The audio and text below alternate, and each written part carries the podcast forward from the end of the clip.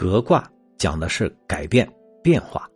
我们在上一章中谈到，万事万物都是在变化之中，时过境迁，事物总是会向着新的状态发展。也许曾经很好的经验，但是放到新的环境中就无法再适用了。以前放任四海皆准的道理，可是换了时代就不能墨守成规。因此，无论我们是否愿意改变，变化都在发生着。尤其是在形势发展的过程中，也许是因为考虑不周、智慧不够，我们很有可能会犯下一些错误，埋下一些隐患。比如说，像古卦发展到一定程度，隐患不得不去解决；又或者是盛极而衰、否极泰来，面对逐渐颓废的衰势，也要未雨绸缪，早做打算。所以这就有了革卦，需要我们主动去变革。但是变革最讲究的就是时机。初九，公用黄牛之革。爻辞的意思是说，在变革的初期，还不是立即采取行动的时候，这时候要采取中立的态度观望，不宜有大动作。黄牛之革，黄色五行属土，代表中正的态度。牛为坤卦，表示要宽厚平和。所以，并不是一看到有问题就马上要去大动干戈，一定先要观察，尤其是涉及到的关系比较复杂的时候，那么考虑的问题就需要更加全面。因为有时候你看到的不合理，可能在局部确实有问题，但是从全局来看却是必要的。那么贸然行动就会牵一发而动全身，反而有可能会破坏全局的规划。比如，光绪在戊戌变法的时候，虽然晚清已经摇摇欲坠，早都应该改革了，但是相对光绪的力量来讲，他只是一个名义上的皇帝，真正能够左右朝堂的大臣们，并没有站在他的一边。换句话来说，问题早都出现了，但是他的团队没有执行力，不但政令执行不下去。戊戌变法改革的节奏也过于急迫，矛头直指慈禧等一些实权党派，这就相当于与虎谋皮。如此改革，岂有不失败的道理？而改革最好的时间点，应当是局势由盛而衰的过程中，逐步由小及大的去变化。道德经中讲：“治大国若烹小鲜。”组织越是庞大，越要有耐心。越要考虑的周到，这就是六二和九三这两爻所讲的道理。六二，几日乃革之，贞吉无咎。意思是说，形势盛极转向衰落的时机可以开始变革，这样就不会有问题。九三，真凶，真利，格言三就，有福。变革开始是会有各种阻力的，困难重重。一定要多加论证，事无巨细的考虑周到，而一旦变革初见成效，那么就不要停下来，要乘胜追击。大多数情况下，变革难以开展的原因，大体上有这么几种情况：常见的状况是领导没有远见，居安而不思危，躺在前人的成果上面享受，认为生活永远都很美好，世界永远都很太平。操那个心干嘛？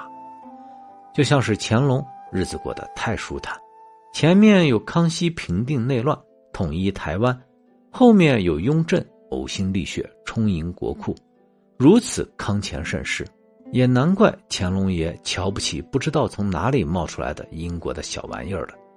这种环境下，怎么会有改革的念头呢？还有就是正好相反，领导有强烈的危机感。看到了未来将会面临的危机，于是，一拍脑袋就开始搞改革，不顾实际情况，也没有考虑成熟，于是轰轰烈烈的开始。宋神宗启用王安石变法，本来是一片赤诚，希望能让大宋的气象为之一新，但王安石只能说是个读书人，却不是一个合格的政治家，对于变法的过程想象的太过简单。忽略了人性的因素，用老百姓的话说，经是好经，就是被下面的和尚念歪了。最终被给予厚望的改革黯然退场。改革之所以难，并不是难以发现问题，而是如何推进。变革的节奏很重要，而在组织中还有那么一群既得利益者，享受了过去政策带来的福利，对于他们是不愿意改变的。任何变革还会有一群人不理解、怕麻烦，这就是九四毁亡有服务改命急，麻烦已经过去了。但是随着变革的深入，需要注意上下沟通。如果我们没有深入过一线，遇到执行阻力的时候，你可能都不清楚问题出在哪里。比如早些年的时候，很多企业还没有信息化管理的概念，有很多老工厂有十几年的历史，仍然在用手工记账。当企业规模逐渐扩大，必须要进行信息化管理的时候。就有很多老员工反对，当然给出的理由都很充分，什么要开源节流，不要乱花钱、乱上项目等等。实际上，根本的原因就是很多老员工不愿意学习新的工作方法，他们习惯了用手工记录，让他换成电脑打字是一件很麻烦的事情。总之，反对的理由很多，这个时候就需要多做沟通，让涉及到改革的关键人员。必须明白这件事的意义所在。有时候，即使你去沟通、去多方协调，但总有一些人对改革这件事抱着怀疑态度，抱着幻想，认为可能不过又是一场新官上任三把火的把戏，雷声大雨点小而已。还有的人认为，在改革中法不责众，如果大多数人都去抵制。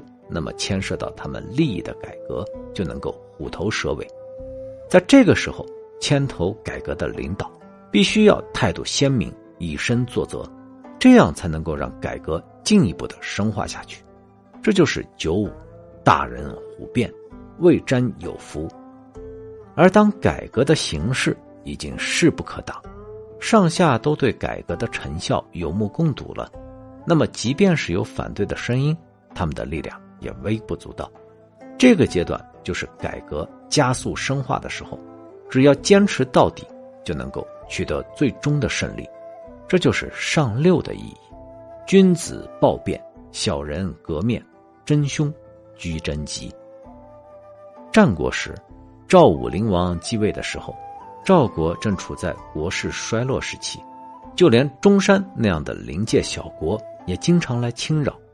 而在和一些大国的战争中，赵国常吃败仗，大将被擒，臣邑被占。赵国眼看着要被别国兼并，于是赵武灵王就天天琢磨怎么能够让赵国的军事力量迅速强大起来。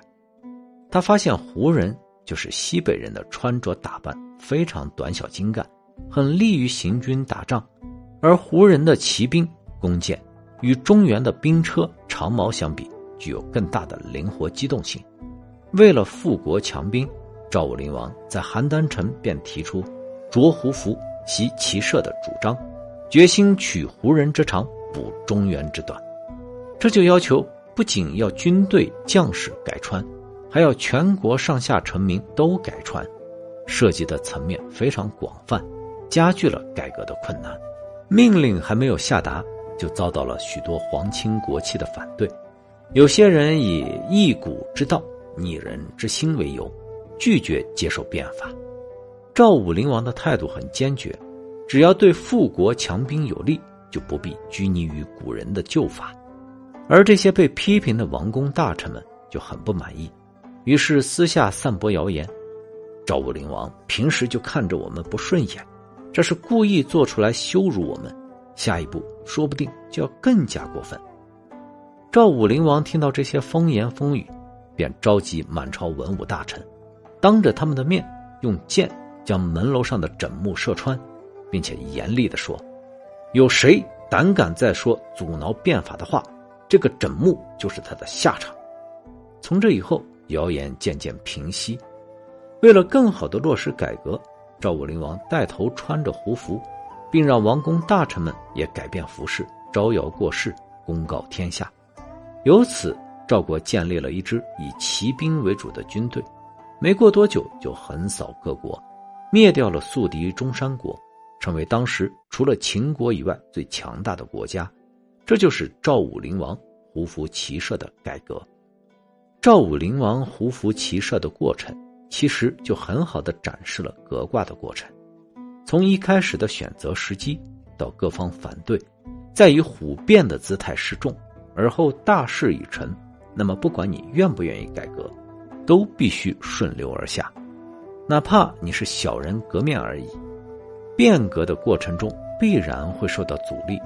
团结大部分，改造小部分，牺牲个别冥顽不灵的落后分子，这样改革才能够顺利进行，才能够深入落实到最基层。所以，改革看上去是一个粗放的工程，但落地的却是一个精细活需要有极大的耐心、全盘的布局、精准的执行和适当的节奏。这绝对不是一蹴而就的工作，我们一定要摆正姿态。做好持久战的准备，改革成功，去旧迎新，就可以开始一个新的时代。下一章顶卦，我们就来学习如何巩固改革的成果。